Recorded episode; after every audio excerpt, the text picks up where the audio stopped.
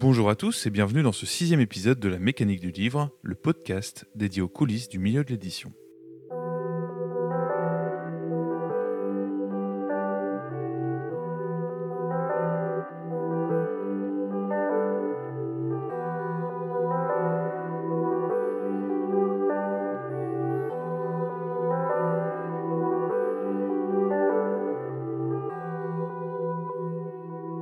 Je suis Corentin et je serai votre hôte durant cette émission, accompagné de Benjamin, responsable éditorial aux éditions du commun.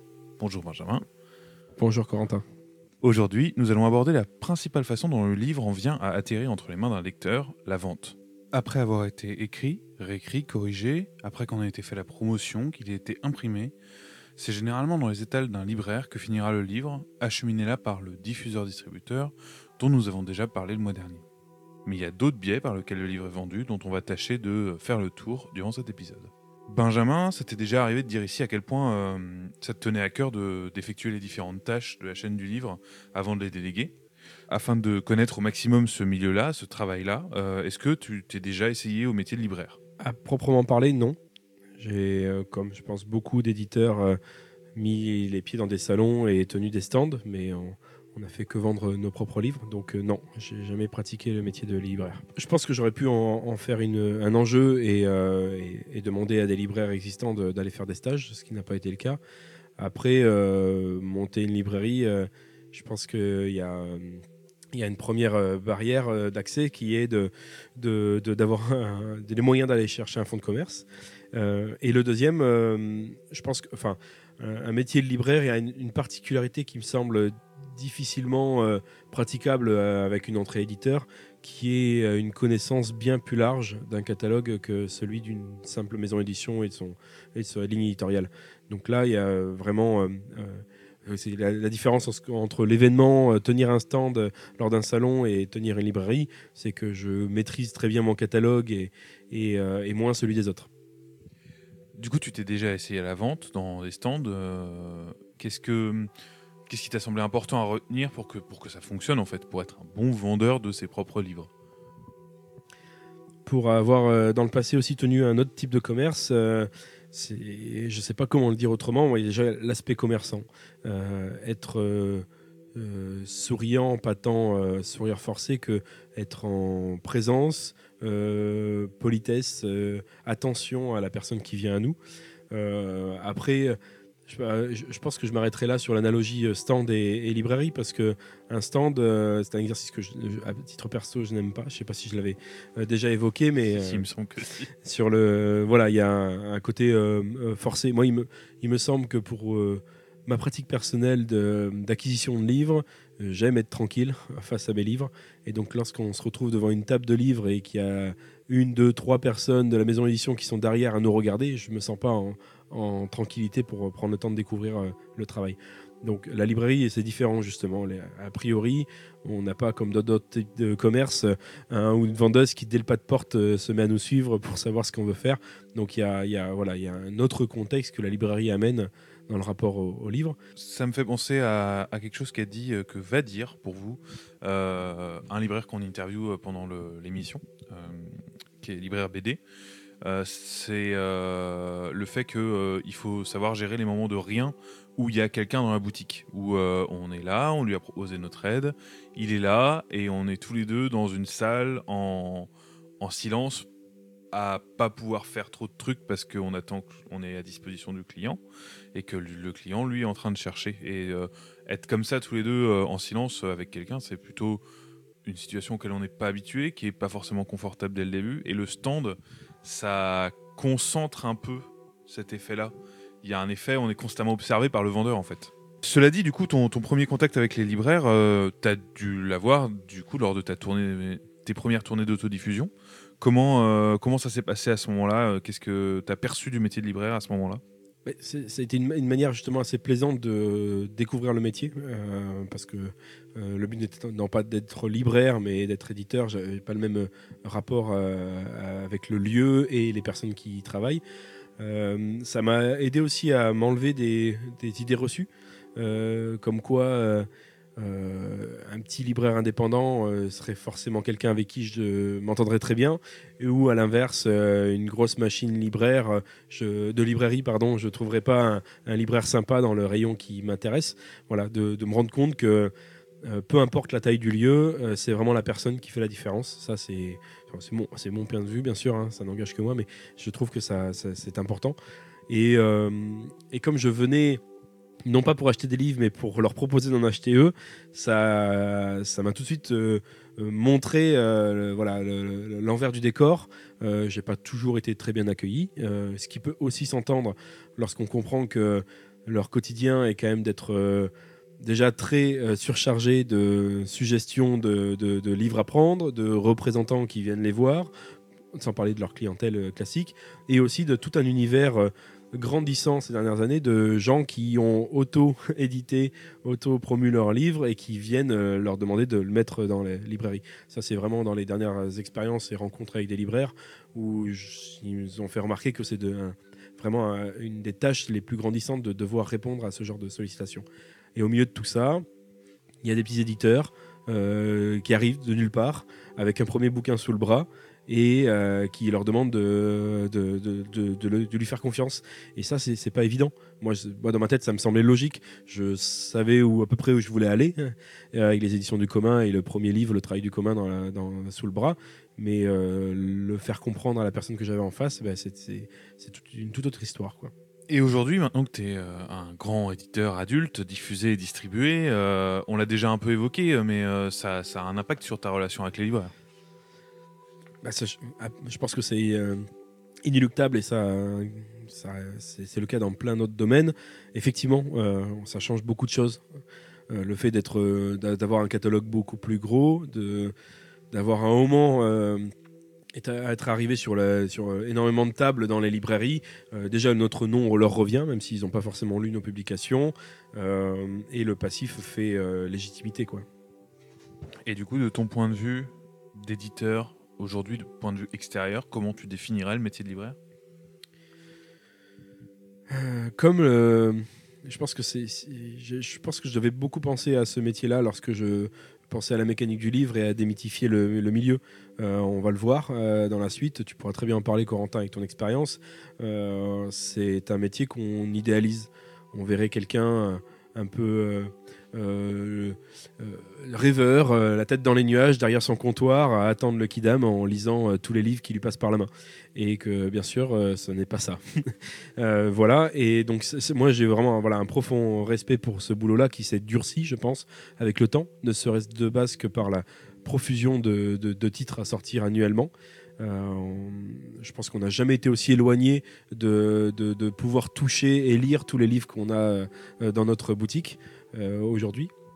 Donc euh, voilà, j'ai un profond respect pour ce travail-là. Le point de vue un peu des, éditeurs sur les libraires et des libraires sur les éditeurs, euh, c'est vrai qu'il est, particulier. On sent bien qu'il y a une, pas forcément une compréhension à chaque fois. Donc du coup, c'est intéressant que tu aies fait ce travail d'autodiffusion, je pense, parce que la, frontière du diffuseur-distributeur nécessaire, hein, ils font un travail qui est vraiment précieux, fait qu'il y a parfois une incompréhension d'un côté et de l'autre de ces, de ces, de ces de ces professionnels. Euh, je me souviens avoir euh, un jour interviewé, un, pas pour cette émission-là, euh, un libraire éditeur sur Rennes, en fait la librairie maison d'édition critique, qui, était, qui disait que pour lui ça avait un attrait, ça leur avait apporté un regard sur les éditeurs en tant que libraire quand ils avaient fait le choix de se diversifier dans leur activité. Et que c'était c'était bienvenu en fait de pouvoir avoir cette double vision pour euh, un peu plus éclairer le, point de vue des libraires, on va dire, pour vraiment vous donner à, voir euh, ce boulot-là. Euh, on est allé interviewer Corentin Lecouf à la Philippe, qui est libraire BD à Rennes, à la Nef des Fous, et qui a partagé un peu son point de vue dans sa boutique. Donc vous entendrez probablement les bruits de la rue alentour.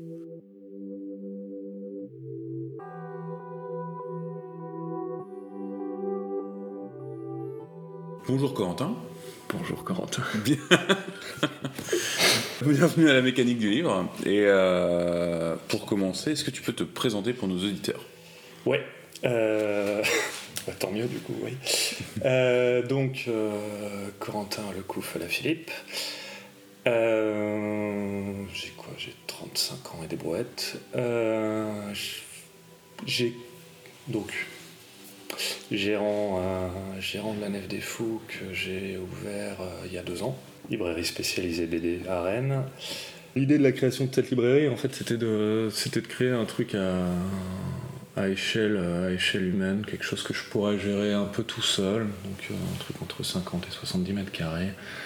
Euh, vraiment garder le côté euh, à la fois aéré, à la fois humain du, cadre. Enfin, je suis toujours là, je suis toujours dispo, enfin, comme, comme doit être tout libraire.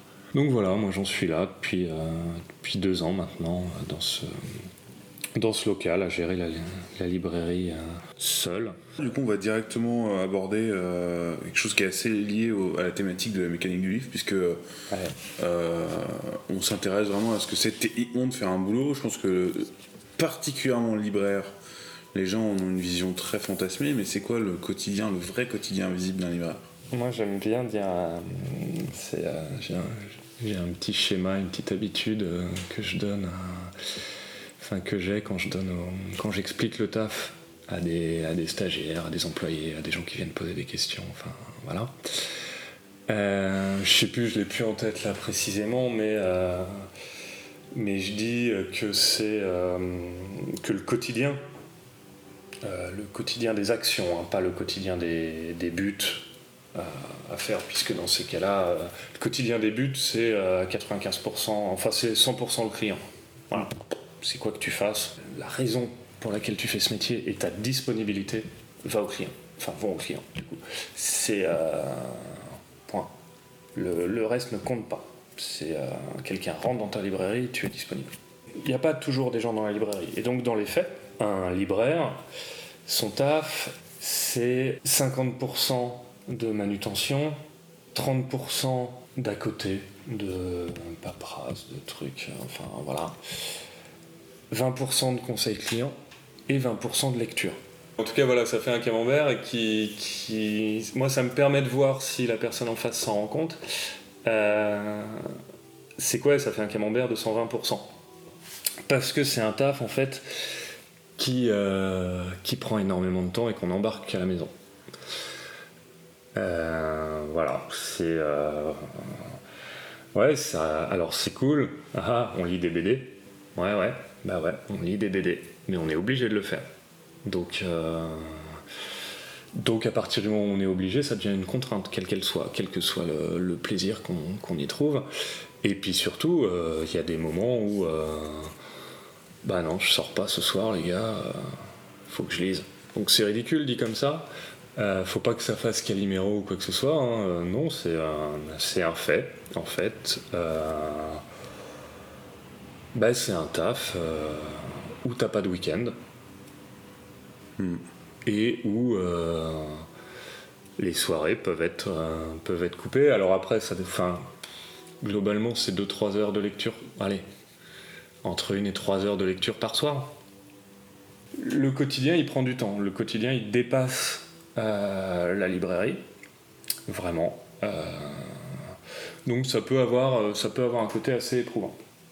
Surtout quand on est seul et qu'on doit du coup tout lire, qu'on peut pas répartir, enfin en tout cas lire au maximum, sans pouvoir se, se répartir à plusieurs les lectures. Euh, donc ça c'est pour le temps global. Euh, bah sinon ouais le quotidien, euh, le quotidien c'est les réceptions du matin, c'est du rangement, c'est de c'est de l'ordre dans la librairie. Ouais toujours pouvoir s'arrêter pour être dispo, accueillir les gens les renseigner, euh, être là. On ne fait pas des cartons quand euh, quand il y a quelqu'un qui est là. Donc parfois, ça veut aussi dire euh, gérer le vide. Soit gérer le vide bah, parce que tu as tout fait et que et qu'il n'y a personne.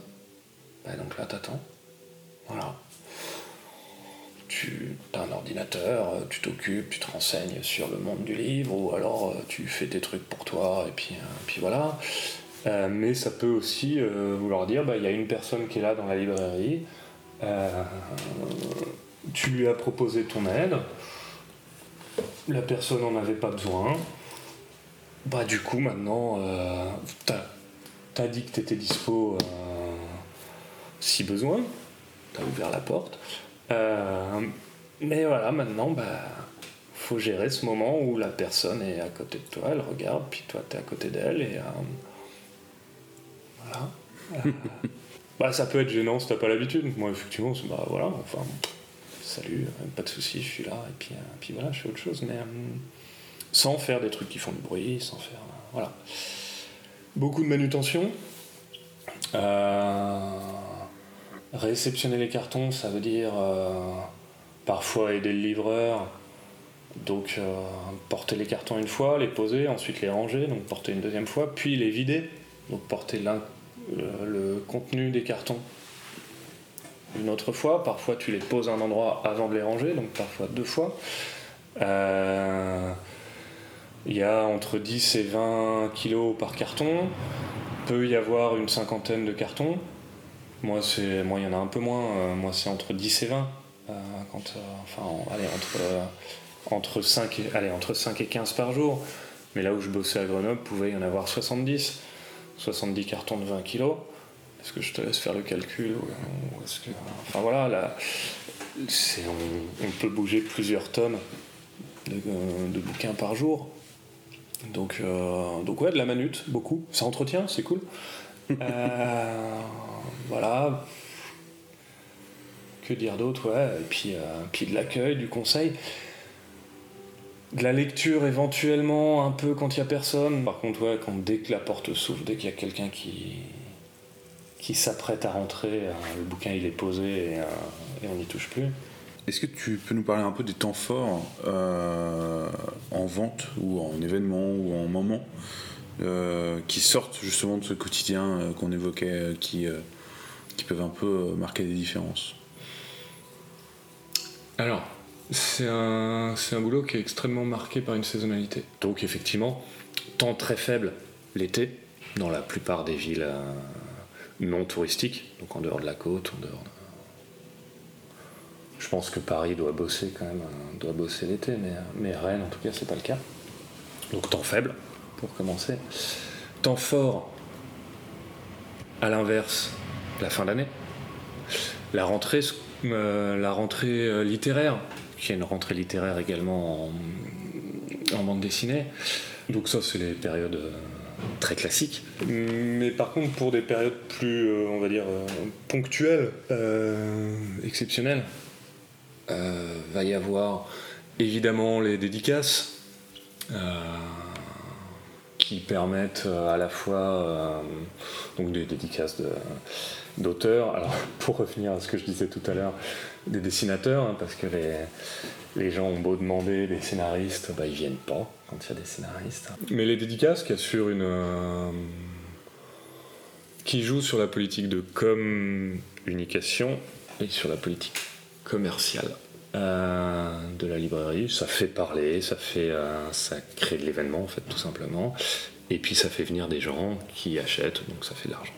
Et puis ça fait parler en dehors de, enfin ça étant, euh, enfin voilà, l'éditeur va pouvoir en parler, l'auteur va pouvoir en parler, enfin les lecteurs euh, en parlent entre eux. Enfin ouais, en termes de, en termes de com, c'est, euh, vraiment, euh, ça étend, ouais, ça étend la le rayon touché enfin, de, façon, de façon assez dingue. Il y a ça, il y a éventuellement des, des festivals. Les rencontres, euh, les rencontres BD au bar d'en face, au Sins, euh, qui, en fait, l'idée c'était de créer un, un petit noyau de gens euh, réguliers. Enfin voilà, créer un petit groupe. C'est le cas, il y a une petite dizaine de, de gens qui viennent, euh, qui viennent tous les mois, et puis euh, parfois, parfois des gens qui se rajoutent à ce groupe. Truc rigolo, il y a la fête des pères. Ah ouais? Ouais. Pas du tout la fête des mères. Peut-être que, peut que d'ici quelques années, un peu plus, mais, euh, mais on est encore. euh, on est encore dans une société où on offre des fleurs à la fête des mères et des, et des BD à la fête des pères. On fait un tiers de l'année sur euh, fin novembre-décembre pour montrer un peu la saisonnalité. euh, Ouais, quand même. c'est. Euh, Je fais un quart de l'année. Ouais, je fais un quart de l'année sur décembre. C'est quoi ta euh, relation avec les différents acteurs du milieu du livre? Alors ma relation avec les... Je vais essayer de le faire dans... Bon, je vais essayer de le faire en suivant la chaîne. Euh, avec les lecteurs, ben, euh, le plus présent possible, euh, une fois que les gens sont là, le plus accueillant possible, la meilleure possible, entre guillemets. Avec en plus une relation via les réseaux sociaux, une, une espèce de vitrine, de vitrine informatique pour garder le contact. Euh, avec euh, les autres libraires, bon, je ne vais pas te cacher que c'est globalement inexistant. Euh, J'ai énormément de relations, enfin mes, relations sont essentiellement avec d'autres villes, la Mystérieuse à Nantes ou, euh, BD à Grenoble, où je suis resté en très bon contact et voilà, ça permet de bosser, euh, bah, de poser des questions, de ne pas louper des trucs, de voilà, d'avoir des, d'avoir un lien avec d'autres libraires, pas rester dans son, dans son, petit, euh, dans son petit monde de 50 mètres carrés. Euh, avec les livreurs, le mieux possible. C'est important, le- les livreurs, faut pas les oublier dans la chaîne du livre. Euh, éditeur, bah avec les commerciaux, euh, pareil, le mieux possible. On se voit, on a un rendez-vous à peu près 4 fois, quatre fois par an, 4-5 fois par an avec les différents commerciaux. Euh, liés, euh, enfin, voilà, aux différents fournisseurs, enfin diffuseurs, plutôt fournisseurs. Sinon, avec les éditeurs en eux-mêmes, ben, moi, énormément avec la partie euh, événementielle, voilà, qui est euh, globalement euh, au maximum, ouais, au minimum une fois par mois. Téléphone ou mail euh, avec les différents chargés événementiels. euh. Voilà, éditeur, ça se, ça se limite à ça en fait, la relation avec les éditeurs, malheureusement. Euh, moi, je vais pas. Je suis trop nouveau, trop petit, trop. Voilà, je suis pas invité à des réunions euh, éditoriales où ils présentent les programmes ou des trucs comme ça. Après, euh, c'est pas forcément. Enfin, présenter le programme, on va finir par le connaître avec les représ. Donc, il n'y a pas vraiment de relation euh, éditeur-libraire. Donc, ouais, les, relations malheureusement assez inexistantes. Avec les auteurs, pareil, hein, c'est. euh, en général, c'est souvent assez distant. euh. Moi, pas trop. Moi, je connais, enfin voilà, je connais beaucoup, beaucoup d'auteurs. Et puis euh, voilà, je fais plus d'une cinquantaine de dédicaces par an, donc, j'en vois énormément, j'en connais énormément de par, mon taf à Grenoble. Voilà, donc régulièrement en contact. Voilà, j'oublie peut-être des gens. hein. L'imprimeur, euh, voilà, hein, on- pas de lien. Euh, Tu, euh, ouais. Si je peux revenir un peu sur l'éditeur, euh, tu déplores le fait que tu n'aies pas de contact avec eux. Si tu devais entretenir, disons, des relations plus. Alors pas moi, euh, moi pas forcément. euh, la profession en général, la chaîne du livre, c'est euh, en fait la chaîne du livre. Je trouve que c'est pas une chaîne. Euh, ou alors c'est une chaîne de barbelés. Ou enfin il y y a un côté. euh, on bosse tous ensemble, mais chacun de notre côté. Et de plus en plus, enfin par exemple l'auteur est de plus en plus coupé du reste. Tu vois, la relation euh, auteur-éditeur, elle est en train de se. Enfin, en tout cas dans la BD, je pense que c'est valable dans le reste.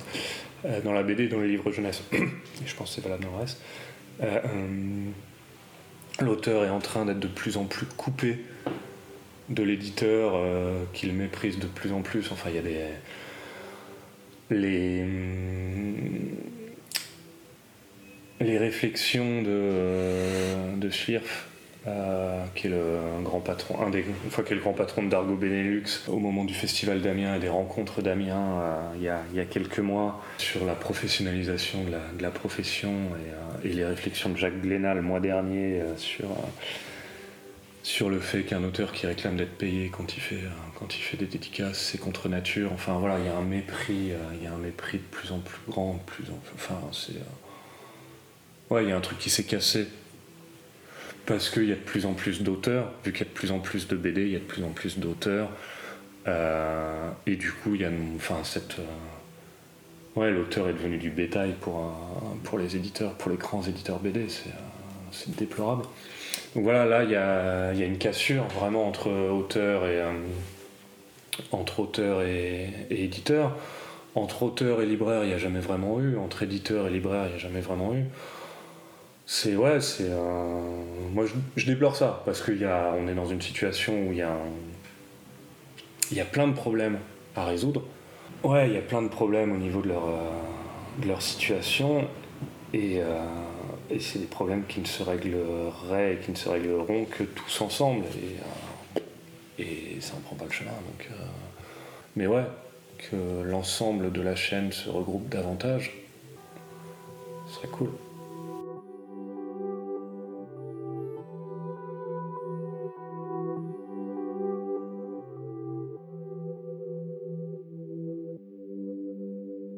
Merci beaucoup à Corentin d'avoir euh, un peu partagé son expérience. Euh, ce qui était intéressant, et c'est pour ça qu'on est allé le rencontrer, c'est qu'il euh, est libraire BD, donc c'est vraiment très différent du, milieu dans lequel nous, à la base, on, évolue.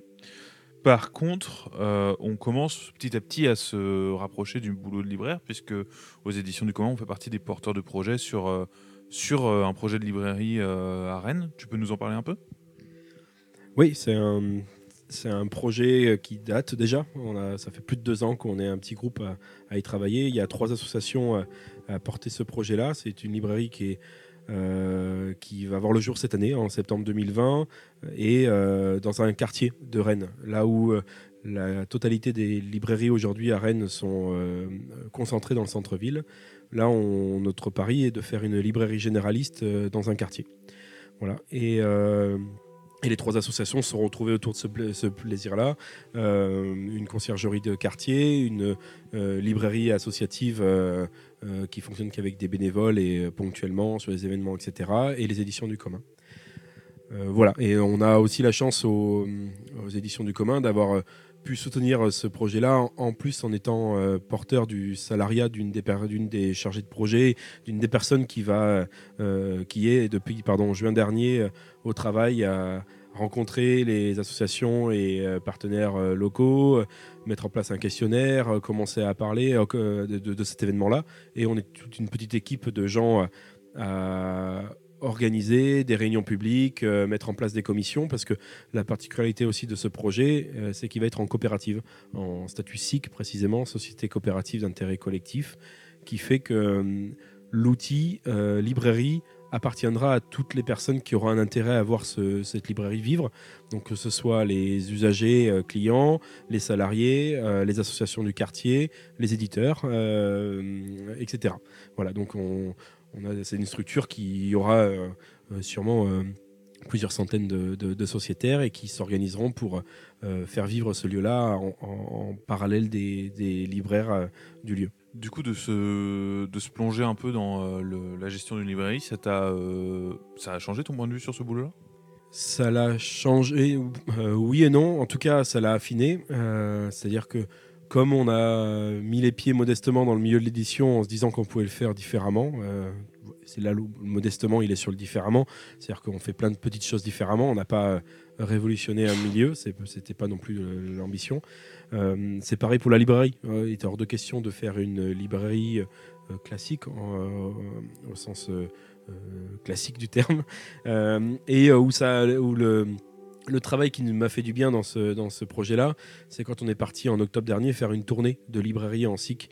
Donc aujourd'hui, à l'instant où le podcast va sortir, il y a six librairies seulement en SIC en France.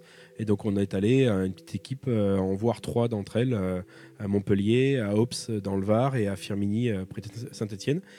Et, c'est là où, à la rencontre des gens qui ont déjà fait des, projets similaires, de se rendre compte qu'il y a, il y a matière à repenser ou penser le métier, justement. Et donc dans le, fait qu'on mythifie le métier, il y a aussi le fait qu'aujourd'hui, la, tâche d'un libraire indépendant qui tient sa propre librairie et de tout faire, euh, de la gestion euh, saisie comptable euh, à la commande de livres au retour, à achalander sa boutique, à faire venir des gens, à peut-être un peu de réseaux sociaux, etc., le ménage, etc., etc., etc.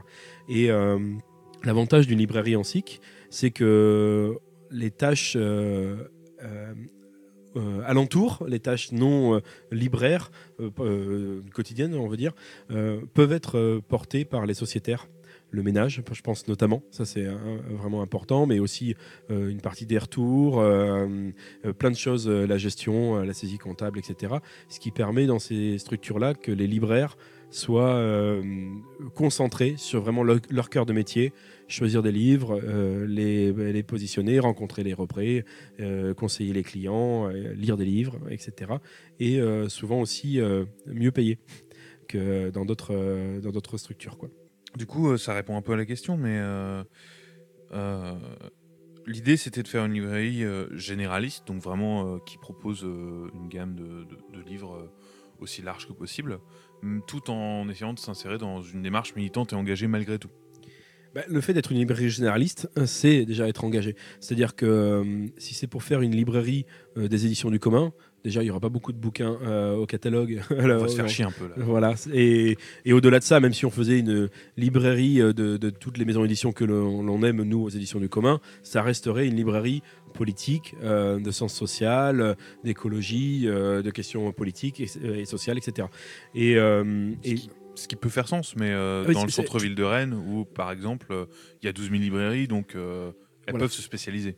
Bah, il faut rappeler déjà qu'une librairie, il y a une activité économique, un modèle, des charges de loyer, etc. à payer, des salaires surtout, et, que donc euh, faire une librairie spécialisée dans un quartier, si on n'a pas avant nous, c'est que euh, d'autres gens aussi sont penchés et que c'est compliqué. Donc déjà, ça c'est être pragmatique que penser ça. Que des librairies euh, qui, ma librairie idéale, j'en croise souvent dans, différentes villes et j'ai plaisir à y aller en tant que lecteur et, client. Mais c'est pas celle-là que l'on pensait nous dans le quartier où on est. On voudrait, on souhaite une librairie. c'est un vœu de départ et qu'on va euh, s'efforcer de travailler, questionner, pratiquer, parce qu'il n'y a rien d'acquis, mais on veut que ce soit une librairie qui ressemble au quartier où on est, dans les différentes personnes qui y vivent. Euh, en termes de classe sociale, euh, de, culture, de pratique, etc. Et, et, donc l'objectif, c'est d'arriver à faire franchir le pas de porte à plein de gens, et le plus possible. Donc voilà, et donc là, quoi de mieux qu'une librairie généraliste pour ça? Parce qu'il y a euh, des portes entrées multiples de la partie euh, euh, vie pratique, guide, pratique, au beau livre, en passant par la littérature, la jeunesse, la BD, etc. etc. Avec l'idée aussi de quitter le lieu physique de la librairie pour, pour le porter au-delà de façon nomade c'est une histoire vieille comme le monde. Hein. Si tu ne vas pas à la Gardère, c'est la Gardère qui viendra à toi. C'est le principe d'une librairie qui veut euh, toucher le plus grand nombre. Elle doit au moins aussi sortir de ses murs.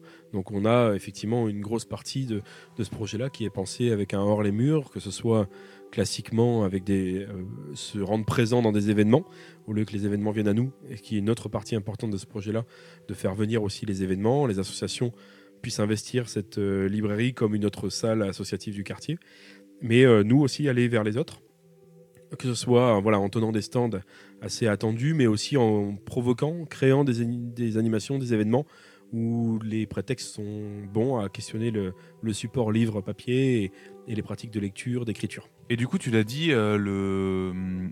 enfin, c'est un projet qui a probablement été calculé avant par d'autres gens et et qui devait présenter des circonstances économiques un peu particulières, du fait d'être dans un quartier, de ne pas être dans le centre, euh, mais de façon générale, faire ce choix de librairie généraliste dans un quartier sous informatique, euh, qu'est-ce que ça change à l'aspect commercial de la librairie? Qui est un lieu de vente, après tout. La liste, la liste est longue, donc je vais, je vais essayer de, résumer, mais déjà, donc une coopérative...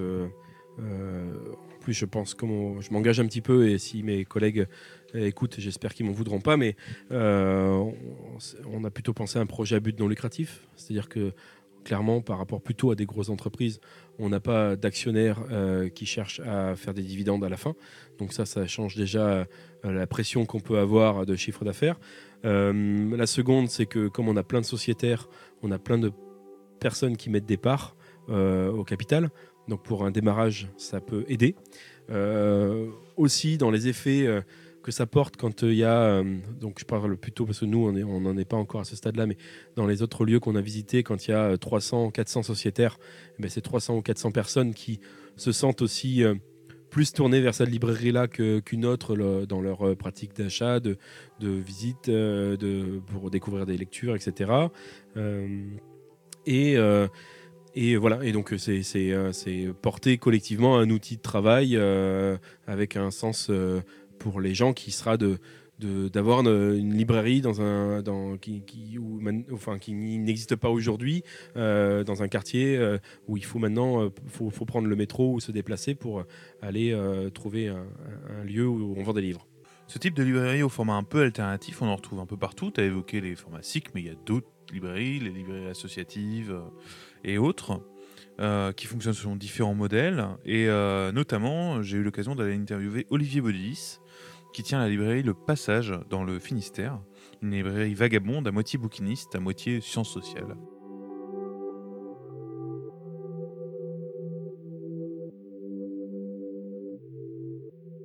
Bonjour Olivier. Bonjour Corentin. Est-ce que pour commencer, tu peux te présenter pour nos auditeurs? Eh bien, je suis libraire, je, peux le dire, depuis 7 ans. Hein. Donc il s'agit d'une librairie euh, avec euh, ben, pas mal de, livres d'occasion sur des thèmes euh, très éclectiques. mais alors aussi depuis, depuis, depuis, le départ, une volonté au niveau de la librairie de travailler avec un certain nombre d'éditeurs avec qui il y a des liens étroits euh, donc je pense aux éditions La Lenteur, aux éditions euh, euh, du bout de la vie, la fabrique, les éditions du commun, les éditions Sextant. Et puis il va y avoir bientôt un éditeur québécois, Éco-Société. Donc d'une part, je, m'intéresse aux, lignes éditoriales. Hein. Par exemple, la, lenteur, c'est beaucoup de choses sur la, critique de l'industrialisme. Donc c'est un thème euh, donc sous de nombreux angles différents. C'est un thème qui, m'intéresse beaucoup, qui m'importe de, faire connaître. Euh, et donc euh, je fais donc outre la, le travail d'accueil des lecteurs dans, la librairie, je, je, porte ces livres dans des, sous une forme de euh, de, salons itinérants, plutôt dans des lieux alternatifs, des, gens que, je rencontre, avec qui il y a une affinité qui se produit. Et donc je vais à la rencontre des, lecteurs et de, faire connaître euh, les... donc euh, la ligne éditoriale, je dirais l'esprit hein, de, ces éditeurs, de ces auteurs, et euh, de cette façon aussi d'accueillir euh, des auteurs, donc soit à la librairie ou soit aussi en les faisant tourner dans des lieux que je connais, qui nous accueillent euh, dans, le Finistère, et donc de, cette façon de permettre aux, lecteurs bah, d'échanger sur les lectures et donc de proposer voilà une, continuité dans, ce travail de, lecture on aperçoit déjà que tu as un modèle de fonctionnement qui est peut-être un peu particulier, pas euh, forcément commun pour une librairie. Est-ce que tu peux nous parler euh, de ta relation avec euh, les différents acteurs, alors du milieu du livre Je parle autant des éditeurs et des lecteurs, dont tu as déjà un peu parlé, que par exemple des diffuseurs ou des distributeurs, qui traditionnellement seraient plutôt des, des, partenaires dans une librairie. Oui, je ne suis pas en lien euh, avec, avec les, effectivement avec les diffuseurs. Euh, mais je, je, je, suis en, comment, en bonne intelligence. Hein, mais donc, oui, euh, voilà, l'idée, c'est que là, que j'ai peu d'éditeurs, c'est que je, négocie directement avec, avec les éditeurs. Et alors, par contre, je, je, fais attention, hein, c'est ce qu'ils m'ont expliqué, les éditeurs. voilà, je fais un travail complémentaire des diffuseurs, des diffuseurs en allant plus dans des lieux alternatifs ou, euh, qui sont voilà qui sont pas des librairies et qui sont un peu en dehors de, ces circuits là quoi. Alors les auteurs oui effectivement euh, bien souvent euh, donc s'il y a un auteur qui m'intéresse eh ben je eh ben, j'en parle à, l'éditeur et puis il me met en, lien et donc de cette façon j'ai accueilli plusieurs fois voilà des, des, auteurs. Ce format en dehors des des réseaux classiques on va dire pour moi, il évoque deux questions. La première, c'est peut-être la plus sensible et elle est aussi euh, ancrée dans ton, ta localisation, puisque tu es en centre-Bretagne, à Braspar. Euh, c'est quoi ton modèle économique? Comment est-ce que ça fonctionne euh, bêtement et économiquement une librairie de sciences sociales en centre-Bretagne, en campagne? Alors, comme je te disais, ben, c'est vrai que ça fonctionne parce que je, suis, je suis très très sobre et puis j'avais cette volonté aussi de euh, pas de vivre euh, en harmonie avec euh, ce que je pense, ce que je lis, ce, où, je, je suis engagé politiquement. Aussi, par exemple, par, une autonomie par rapport à l'alimentation, hein, donc c'est aussi quelque chose qui m'intéresse. Et voilà, c'est un plaisir de, de, de, faire vivre ces livres euh, voilà, à des prix intéressants. Ça veut dire que pour toi, euh, en fait, cette librairie, elle n'existe que parce qu'elle est inscrite dans le local et dans, euh, dans, une, dans une démarche collective. Ah oui, oui, c'est ça. c'est son inscription dans une démarche collective donc locale, parce une démarche collective donc de, une certaine forme d'autonomie et puis de de, synergie entre différents corps de métier. Je dirais, c'est des, formes de collectifs de vie et de travail, euh, de, développer des, solidarités avec euh, des jeunes qui font du, maraîchage et du petit élevage, euh, et donc de, se soutenir hein, mutuellement. Pareil pour le, bois, on, une bande de copains on a, coupé le bois nous-mêmes et puis à le stocker localement. Je, je pense aussi au jardin partagé du village euh, donc c'est ça qui, c'est dans ce contexte aussi que je peux euh, que je que je peux fonctionner. Le fait que les gens me donnent euh, les livres d'occasion et puis en plus des choses intéressantes. Donc comme je te disais aussi tout à l'heure, je cherche des synergies dans des corps de métier aussi, mais autour du livre, parce que par exemple il y a des éditeurs, il y a il y a des auteurs nombreux hein, en Bretagne, donc il y a des choses. j'ai accueilli pas mal d'auteurs euh, qui sont auto-édités aussi, euh, bretons. Euh, donc il y a ça.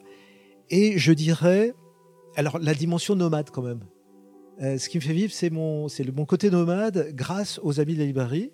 Et donc dans ces lieux, voilà, d'amener aussi bien une sélection de livres d'occasion et ben, ma, ma, sélection d'éditeurs de prédilection et, euh, et voilà, je sais qu'il y a vraiment quelque chose d'intéressant à faire. D'ailleurs, je pense que c'est intéressant d'aller euh, dans ce sens-là et, et ça, permet à des libraires de fonctionner. Et puis, je pense que plus il y aura de libraires et de enfin voilà, euh, que c'est que, que c'est très important, quoi.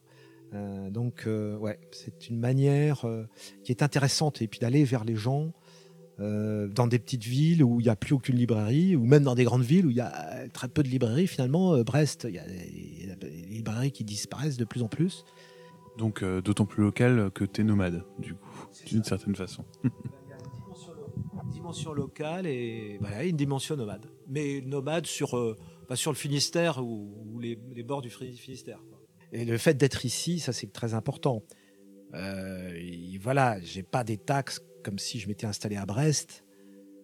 C'est, ça pourrait être intéressant aussi la libraire à Brest, surtout qu'il y a du boulot là, euh, vu le peu de libraires qu'il y a. Mais je crois que c'est très très important que euh, voilà que le, tissu de, des petites librairies euh, se maintienne dans, dans les grandes villes quoi.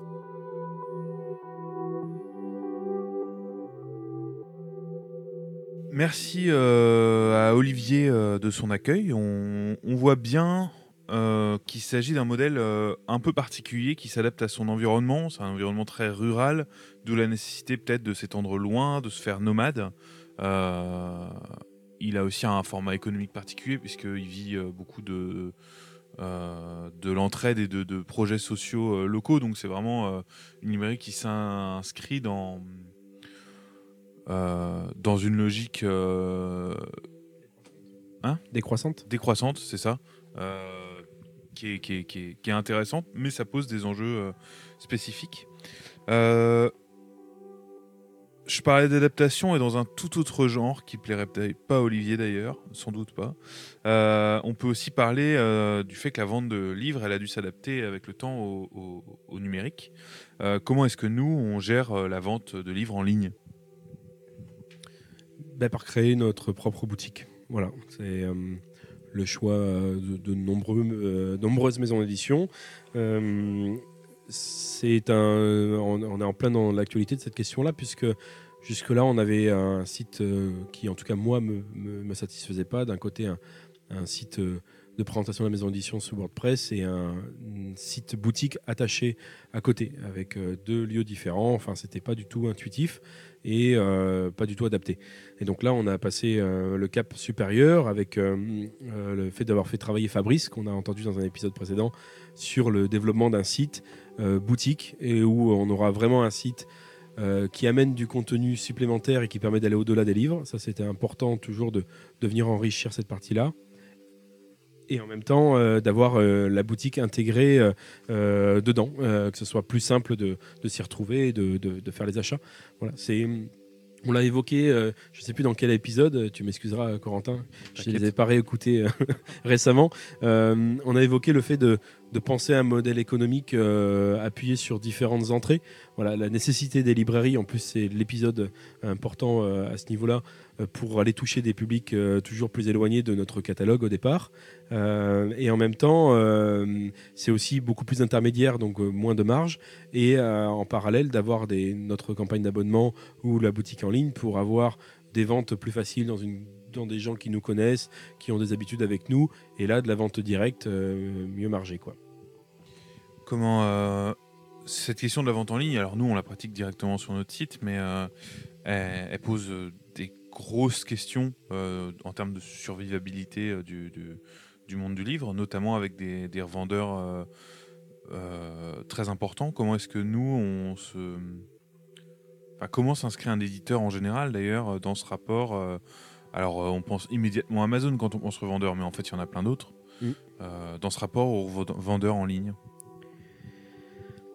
c'est compliqué parce qu'une fois qu'on est diffusé, distribué, ça ne dépend plus que de nous voilà, cette question-là, c'est clairement Macassar qui la gère pour nous. Euh, et Macassar, ils font pas au cas par cas. Euh, euh, nous, les du commun, je n'ai pas posé la question, mais, mais je pense qu'on leur demandé de ne pas être à tel endroit, pas être à tel endroit. Je pense que ça les aurait embêtés si tout, le monde se met à faire ça. ça va être une, gestion complexe. donc, de base, on était euh, présent sur euh, tous les revendeurs en ligne qui euh, passent commande auprès de Macassar de nos bouquins pour les avoir dans leur fond toujours plus exhaustif pour être sûr d'attraper le, moindre chaland qui en fait achète un, livre mais surtout va acheter plein d'autres produits à côté. L'actualité a fait que l'été dernier, Amazon a, voulu renégocier le contrat et augmenter la marge qu'il prenait auprès de Macassar. Et Macassar nous a demandé de choisir en disant que, en gros, eux, ils n'acceptaient pas cette situation-là et que soit on, on nous, en tant qu'éditeur, on l'acceptait, donc on payait la, la marge supplémentaire, soit euh, on était retiré du catalogue d'Amazon. Donc euh, je, pense que tout le monde se doute du choix qu'on a fait. Euh, et cette marge supplémentaire nous fait vraiment mal. Non, non. et, euh, et, après, on est quand même présent sur Amazon, puisque Amazon, c'est surtout, on appelle ça une place des marchés en français, qui est en fait l'endroit où plein de revendeurs sont. Et donc il y a des revendeurs petits qui font leur business que d'aller chercher des livres qui ne sont pas autrement visibles sur Amazon et les revendre au, prix le, le, plus cher. ça, ça pose une question intéressante cette idée de revendre au prix le plus cher parce que le numérique, en tout cas en France, n'exempte pas de suivre certaines réglementations. Euh, et notamment, euh, la vente en ligne, c'est souvent un moyen de, d'essayer d'être un peu originaux, de proposer des promos, ce genre de choses. Euh, mais c'est quoi la marge de manœuvre vis-à-vis du prix unique du livre, qui est quand même une contrainte importante dans le milieu? C'est très très bien. Hein, une, condition, oui, euh, une, enfin, en tout cas, oui, une en tout cas qui oblige à, penser euh, le modèle économique en, fonction, euh, qui, on va pas se le mentir, et, je pense fait qu'on a quand même encore une richesse dans de la chaîne du livre. Si, si on l'a pas déjà assez dit, je le redis. J'ai toujours en tête la, la grosse chaîne américaine de supermarchés, la Barnes Nobles, là, qui, euh, à les péri- aux périodes à l'époque de sortie des, Harry Potter pour la première fois, à l'entrée du magasin faisait des piles gigantesques de livres Harry Potter euh, vendus à 4 ou 5 dollars, mais qui était clairement un produit d'appel pour euh, que les gens ensuite viennent finir de, de faire leurs courses dans la boutique. Et à côté, le petit libraire indépendant, lui, euh, ne pouvait pas se permettre de le vendre en dessous de 12 dollars. Et là, on voit tout de suite euh, l'effet pervers que ça crée. Donc voilà, le prix unique, à minima, il, permet ça, euh, que qu'on soit géant, euh, multimillionnaire et, euh, invasif, ou qu'on soit petit libraire indépendant, on a le même prix à mettre. Après, donc nous, on, est, on est, on est même, on est aussi dépendant du prix choisi par l'éditeur, si ce n'est que c'est nous qui l'avons choisi au départ, et on ne peut pas faire de, remise plus que les 5% aujourd'hui autorisés dans le milieu pour ce qui est du livre neuf. Par contre, on, quand on fait de la vente en ligne, on peut penser plein d'autres choses. C'est-à-dire euh, offrir les frais de port. On, a le droit. Euh, il y a aussi offrir des, choses en plus, des petites attentions, comme on les appelle chez nous, un carnet de notes euh, aux couleurs des éditions. En ce moment, c'est les tote bags sérigraphiés en édition limitée. Voilà, c'est des choses en plus que le livre.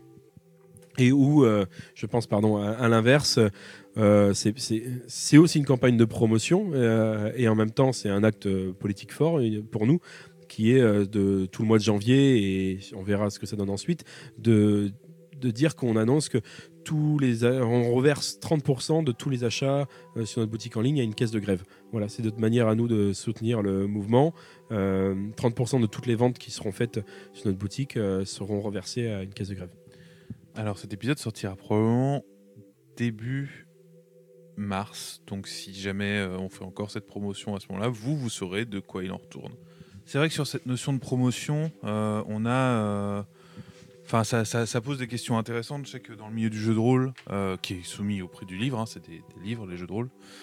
Et d'ailleurs, ça aussi, c'est une question qui se pose régulièrement. On a une tendance à vouloir, par exemple, proposer un format numérique et un format physique. Et le format numérique euh, pourrait être ajouté en promo ou systématiquement rattaché au format physique. Mais en fait, on ne peut pas faire ça. Si on vend un, PDF de livre, ce qui se fait beaucoup en jeu de rôle, euh, Il y a un ISBN. il y a un Et ISBN un et, prix fixe. donc il peut pas être mis gratuitement en euh, rattaché au euh, livre physique si quelqu'un achète le livre physique.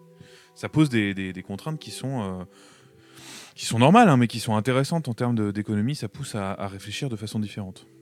Tu l'as rapidement évoqué, mais en dehors de la pure vente en ligne, on a aussi un système d'abonnement aux éditions du commun. Est-ce que tu peux nous parler du coup des spécificités de ce modèle de, vente, parce que c'est ça dont il s'agit? Oui, bah pour ceux, celles et ceux qui le connaissent, euh, c'est le principe d'AMAP dans le milieu euh, plutôt maraîcher. C'est euh, de se dire qu'on a, on peut annoncer dès le, début de l'année notre programme éditorial à venir, qu'on on est en capacité, puisqu'il y a un prix unique, de savoir combien ça va coûter et de dire aux gens, ben voilà, euh, vous pouvez euh, vous abonner et vous recevrez euh, tous les mois à date de parution ou souvent un petit peu en avance le livre dans votre boîte aux lettres. Les frais de port vous sont offerts. On prendra soin de vous avec des petites attentions euh, supplémentaires, des petits euh, messages, des nouvelles, un tote bag sérigraphié pour les abonnés de 2019. Euh, voilà, ce qui pour nous nous permet de savoir qu'au là, en 2019, on avait 100 abonnés à, à hauteur de 10 euros par mois pendant 12 mois. Euh, on savait qu'à chaque euh, livre qui sortait, on avait déjà 100 de vendus et qu'on a aussi une trésorerie qui tombe tous les mois. Donc euh, deux éléments forts dans une activité économique avoir de la trésorerie, ce qui je pense, euh, tous les gens qui connaissent un peu le milieu euh, comprendront l'enjeu, et euh, l'autre de savoir qu'on voilà, on a une communauté de gens déjà acquéreurs de, l'ouvrage. Ça rappelle un peu le modèle du financement participatif qui, est très, enfin, qui prend de plus en plus d'importance dans le milieu du livre.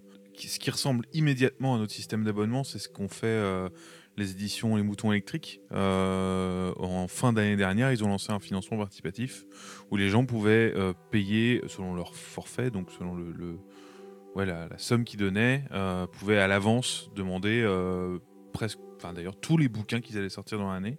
Et eux, ils finançaient toute leur année comme ça. Donc la différence avec nous, c'est que concrètement, ils prenaient la somme une fois et qu'après, les gens recevaient toute l'année les livres qui sortaient. Mais c'est une pratique qui est euh, très courante euh, en édition maintenant. Les éditions Oniris sont lancées comme ça euh, l'année dernière. on a une librairie à Rennes qui s'est lancée en financement participatif. Et afin de voir un peu comment s'organise ce type de campagne et quels en sont les enjeux, parce que ça pose aussi des questionnements spécifiques, on a demandé à une éditrice de chez ActuSF, Samantha, de nous parler de leur dernière campagne de crowdfunding.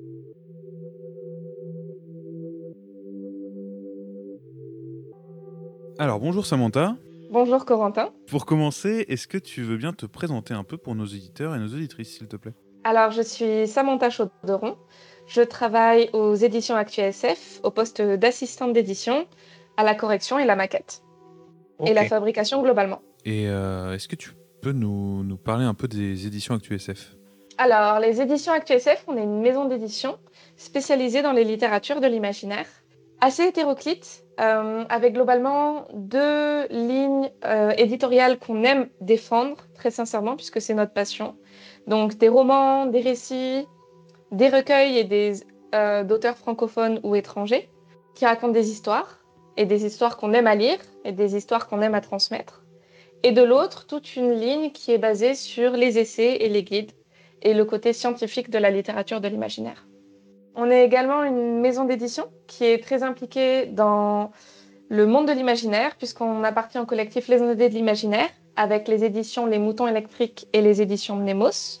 Mhm. Et on participe également au mois de l'imaginaire et à l'observatoire de l'imaginaire, qui ont pour but euh, d'étudier l'évolution du marché et à la fois de partager et de faire bouger culturellement et d'un point de vue communication euh, dans les librairies l'imaginaire. En termes de modèle économique, euh, tu dirais que ActuSF fonctionne comme une maison d'édition classique? En grande partie. ActuSF fonctionne de manière classique car d'un point de vue éditorial, c'est une maison indépendante de moyenne structure. Donc, on va fonctionner euh, classiquement avec les ventes en librairie, qui représentent la plupart de notre modèle économique, mhm. la vente par correspondance, qui là, ce sont les livres qu'on vend depuis notre site internet directement, et euh, occasionnellement euh, des Ulule. Notre petit plus, c'est que nous avons aussi un site d'actualité littéraire et c'est ce qui fait la particularité de la maison d'édition, c'est qu'en fait, on a deux têtes. On a le pôle éditorial et le pôle journalistique. Tu as évoqué le Ulule et euh, c'est clairement pour ça qu'on était venu vous voir. Euh, du coup, votre maison d'édition, c'est plutôt une habituée de ce format-là, au moins un peu. Est-ce que tu peux nous en parler? Alors, en effet, euh, les éditions ActuSF, on a quelquefois fait des Ulule. on l'a fait pour une monographie Philippe Cadic, pour une monographie Lovecraft et également pour la biographie Lovecraft en deux tomes de S.T. Joshi euh, récemment. Et plus récemment, euh, l'ouverture d'une collection graphique de romans illustrés. Donc, si c'est pas la première fois en fait qu'on a recours au processus du LUL, c'est parce que ce procédé permet de faire exister des livres exceptionnels qui n'existeraient pas parce qu'en fait, en tant que moyenne structure, nous n'avons pas la possibilité de les financer. Et donc, quand il y a cette grande envergure et cette grande motivation qui apparaît, euh, on fait recours, on a recours en fait au crowdfunding, car cela permet d'avoir beaucoup d'acteurs en même temps, de mieux les rémunérer et d'avoir le soutien de toute la communauté. Pour parler de façon très très pragmatique, comment euh, est-ce qu'on comment ça se construit un projet éditorial depuis ses débuts jusqu'à euh, jusqu'à la fin en fait de, de ce procédé? Alors, euh, si tu veux, je peux prendre en exemple le dernier crowdfunding qu'on a lancé. Donc, le dernier crowdfunding qu'on a lancé est consacré à ActuSF Graphique, la ligne de romans graphiques des éditions ActuSF. On a deux projets qui ont été lancés, donc deux novellas.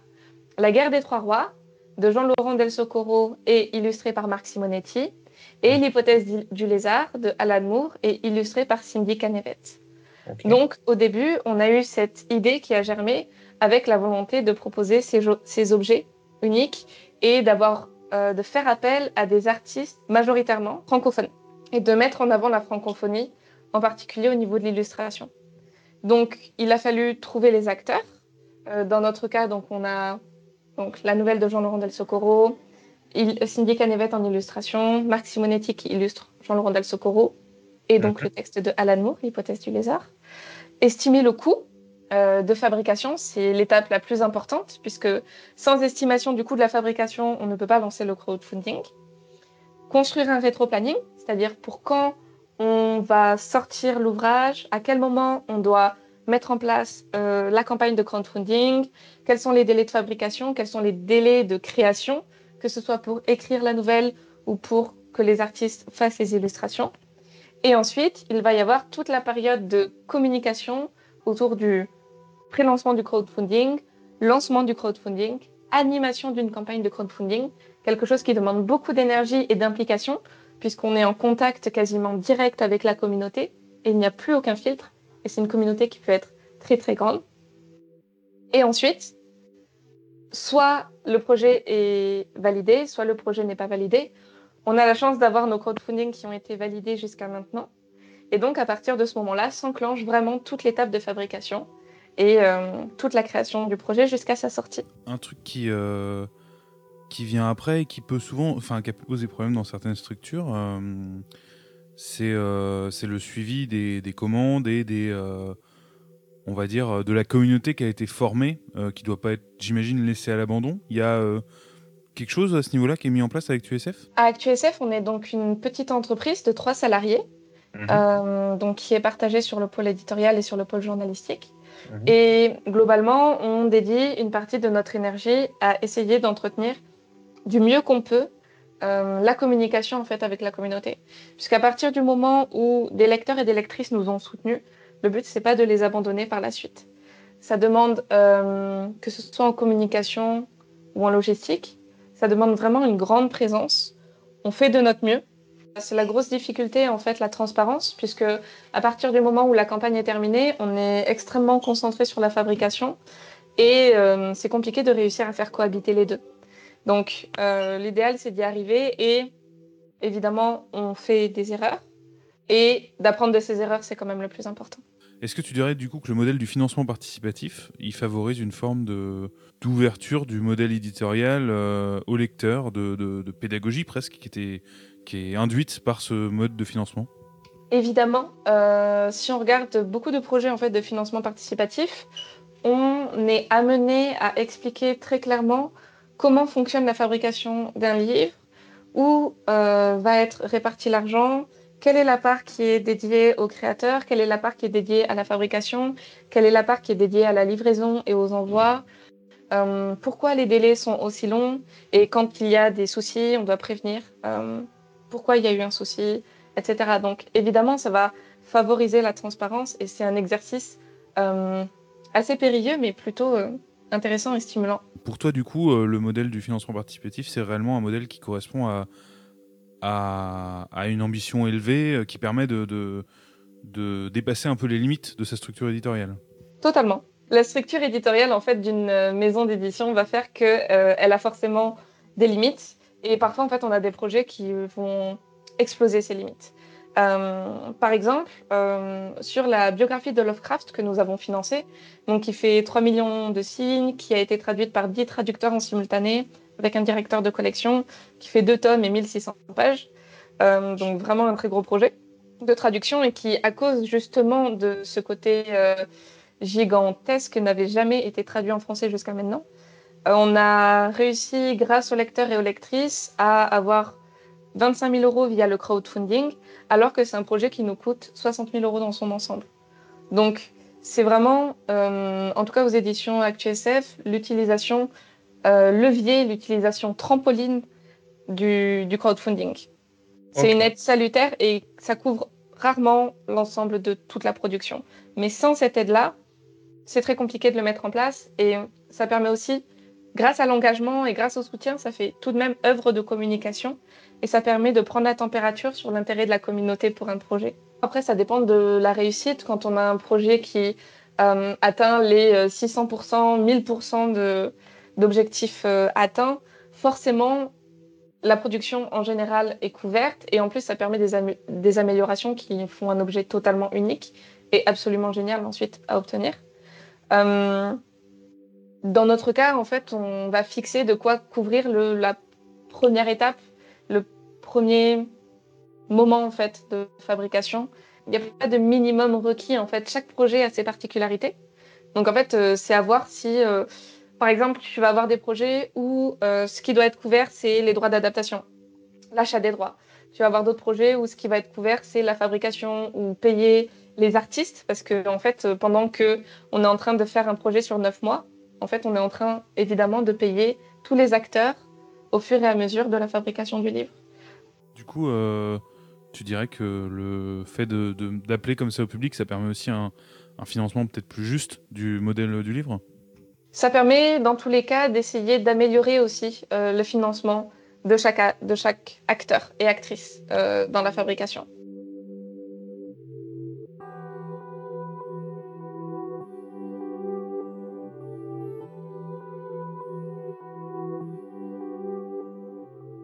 Merci encore euh, à Samantha pour avoir répondu à nos questions.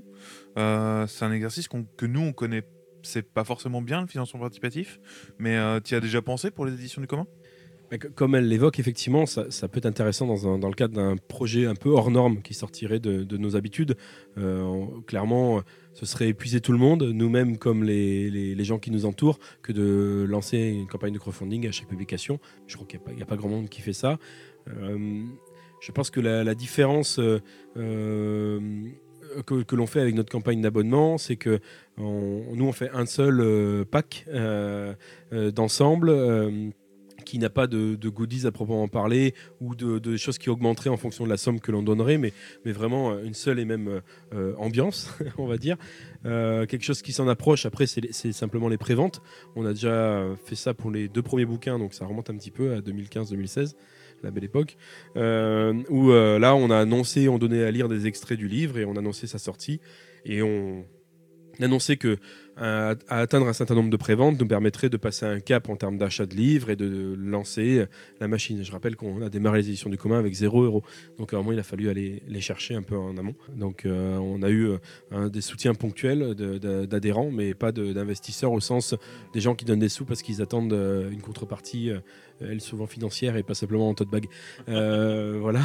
Et, donc voilà. Et donc le, crowdfunding, ça a été plutôt un, choix qu'on a, qu'on a mis de côté de, notre part parce que cette formule d'abonnement nous, a, nous satisfait et que ça permet de solliciter qu'une fois l'an, un peu comme les moutons électriques le font aussi euh, avec leur euh, campagne. Hein. c'est que euh, je crois que les gens sont déjà sur-sollicités, notamment pour demander de l'argent. Hein. c'est une manière aussi très forte d'un point de vue politique de dédouaner euh, plein de gens comme les politiques publiques, etc., que d'inciter euh, les citoyens à toujours plus donner d'eux-mêmes de leur, de leur poche. Donc euh, moi je trouve qu'il y a du sens à ce qu'il y ait des participations citoyennes, mais que ça ne désengage pas plein d'autres gens et que ça ne doit pas aussi être fait jusqu'à nauser. Quoi.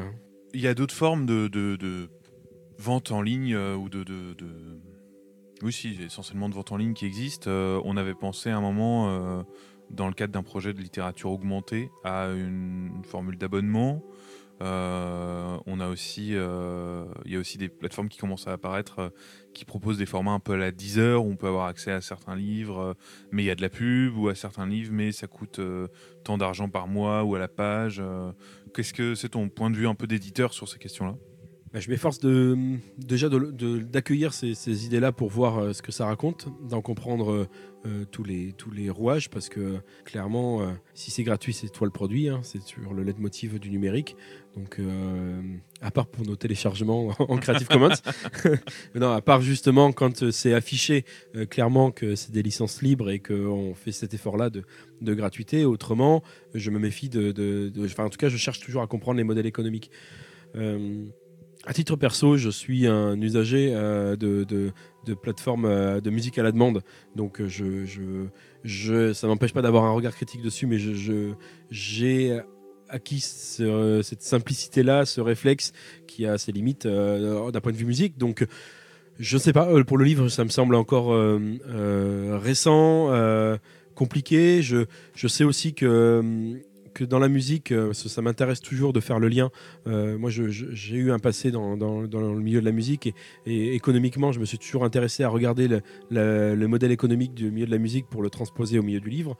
Et je sais que le, gros problème de plateformes comme Deezer ou Spotify et, tous les autres, c'est que euh, clairement, c'est toujours les mêmes qui sont les plus lésés, c'est le bout de chaîne et que euh, un peu comme euh, YouTube et autres, euh, il faut atteindre des millions de, lectures pour commencer à envisager d'en vivre. Quoi. Et avec toujours une nébuleuse autour des algorithmes qui, on ne sait comment, met en avant plus telle personne que d'autres. Et souvent, c'est mettre en avant les plus gros et avoir du mal à, être visible quand on est petit. Les financements participatifs, les préventes, euh, ça met en avant euh, un aspect du monde du livre qui est moins évident que quand on parle de vente traditionnelle, même si en vrai, euh, si, ça l'est. c'est l'importance du lecteur en tant qu'acteur de la chaîne du livre. Je, parle de financement et de prévente parce que dans le cas spécifique de ce modèle-là, le livre, il existe parce que le lecteur s'y est intéressé en premier lieu.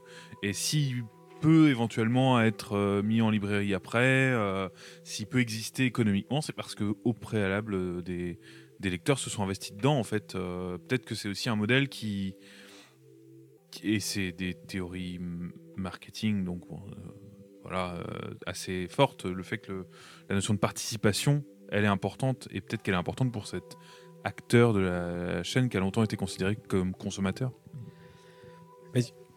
je, je, suis d'accord. Enfin voilà, c'est ça. C'est que il y a, moi, j'entends le, fait que, par exemple, les libraires et tous les autres intermédiaires peuvent se, sentir lésés quand il y a une grosse campagne de crowdfunding et de se dire, ben, il y a 300, 400 personnes qui ont acheté un livre par ce biais-là. Ben, c'est 300, 400 personnes qui pourraient potentiellement euh, aller en librairie et qui n'iront pas du fait. Euh, après, euh, c'est la même question que lorsqu'on met un téléchargement, un livre en ligne. Pour moi, si une personne a fait cet effort-là de suivre un livre euh, sur une campagne de préfinancement alors qu'il ne l'avait pas en main, qu'il l'a acheté, c'est aussi une personne qui va se faire relais dans son réseau de proche à proche euh, pour euh, parler du livre et inciter des gens à elle, des personnes à aller, aller l'acheter en librairie puisqu'il sera plus disponible sous ces modes-là. j'ai deux exemples en tête qui me parlent sur ce rapprochement avec la, communauté et tout en créant un modèle économique pour euh, revenir dans la musique, justement, euh, j'ai un, groupe de musique que j'apprécie, que je suis depuis le début, euh, qui s'appelle O2N, et qui ont mis en place en fait des concerts à la demande. ils ont ouvert par ville des pages Facebook en disant, ben, à partir d'un certain nombre de gens qui diront qu'ils sont motivés pour nous voir venir dans, la ville, ben, on, organisera la venue. Et donc ça, ça, a vite pris et c'est devenu leur modèle principal de tournée euh, jusqu'à partir euh, récemment euh, jusqu'à New York ou Toronto parce qu'en rigolant ils avaient ouvert une page et puis quand tu as 2-3 000 personnes qui te disent ok si vous venez on vous prend une place eh ben, ils, anticipent comme une prévente ils anticipent le fait qu'ils auront ils rentreront dans leurs frais à se déplacer là où ils iront. Euh, je parle pas de bilan carbone à cet endroit-là, euh, quand on part si loin, mais c'est le milieu de la musique, c'est une autre histoire. Et l'autre exemple, pour revenir dans un domaine un peu plus proche, euh, je pense aux, médias, euh, au journalisme. Euh, moi, je suis euh, aussi un, gros consommateur de presse indépendante. Et, donc, Mediapart fait partie de ces premiers d'abonnements par mois à la demande, hein, parce qu'on pour revenir sur ces plateformes qui, contre un montant mensuel, nous donnent un accès illimité en streaming à, des livres. je sais que Mediapart, j'y suis abonné, et, donc je me pose plus la question. Je suis prélevé tous les mois et j'ai un accès illimité à leur contenu mais par contre, la différence, c'est que je connais intégralement leur modèle économique. Hein. Chaque euh, début d'année, euh, une, de leurs vidéos préférées pour moi, c'est leur assemblée générale où Edoul Plenel détaille tous leurs chiffres. Euh, et on est exactement dans la mécanique du livre. Il nous détaille toutes les coulisses économiques de leur modèle. Et ça, c'est très important. C'est la transparence. Et une autre structure un peu plus petite et plus jeune que Mediapart, c'est Les Jours, qui pareil, ce sont des journalistes qui se sont regroupés ensemble, qui ont adopté un modèle de journalisme un peu proche des, pour moi de, des séries euh, télé, c'est-à-dire que quand ils prennent un sujet, ils vont le traiter en mode série, avec des épisodes récurrents dans la longueur, euh, souvent des saisons aussi, parce qu'ils reviennent pour nous parler de sujets euh, politiques, etc. Et là aussi, c'est un abonnement. Et, et en fait, l'abonnement de direct permet de dire, eh ben voilà, on a 5000 personnes qui sont prêtes à nous suivre. Euh, 5000 fois 10 euros par mois, c'est ce qu'il nous faut pour travailler à 6 journalistes pendant un an. Je dis des chiffres au hasard, hein, j'ai plus leur modèle économique à eux, mais, mais pareil, encore une fois, il y a de la transparence. On sait ce qu'on paye lorsqu'on paye ces sous-là. Voilà. Et après, ça n'empêche donc un, contenu en accès illimité. Euh. L'importance du lectorat, de la communauté, on y reviendra lors du prochain épisode qui sera consacré euh, à, euh, aux lecteurs essentiellement. Pour la vente, euh, eh bien, ce sera tout pour aujourd'hui. Euh, on espère que l'épisode vous a plu. Bien sûr, il y aura encore énormément à dire sur la vente du livre et notamment sur les points de vente et les libraires. Euh, ce sera peut-être l'occasion pour une future saison 2. Et, même au-delà, parce qu'on le, remarque au fur et à mesure, il y a une petite envolée de la communauté euh, de gens qui nous écoutent. Et donc ça, déjà, euh, comme, une communauté autour d'une maison d'édition, autour d'un podcast, c'est important de savoir qu'on fait ça euh, et que ça, apporte de l'intérêt, que des gens sont, intéressés par ce qu'on fait. Et donc n'hésitez pas à commenter aussi, à nous faire part de vos retours. On ne se veut pas exhaustif à chaque thématique et, que justement, si on se rend compte qu'on a loupé plein de choses intéressantes, que vous avez de l'appétit pour ça, on- ça nous motivera encore plus pour envisager une saison 2. Effectivement, tu as, tout à fait euh, raison. Euh, Donnez-moi plus de travail à faire. Euh, merci Benjamin d'avoir été avec nous euh, aujourd'hui. Merci à toi, Corentin, toujours. Euh, et merci à vous de nous avoir écoutés. Euh, la prochaine fois, donc, on évoquera le, le chaînon, euh, peut-être le chaînon final de la chaîne du livre, celui du lectorat. Euh, D'ici là, euh, portez-vous bien et à très bientôt.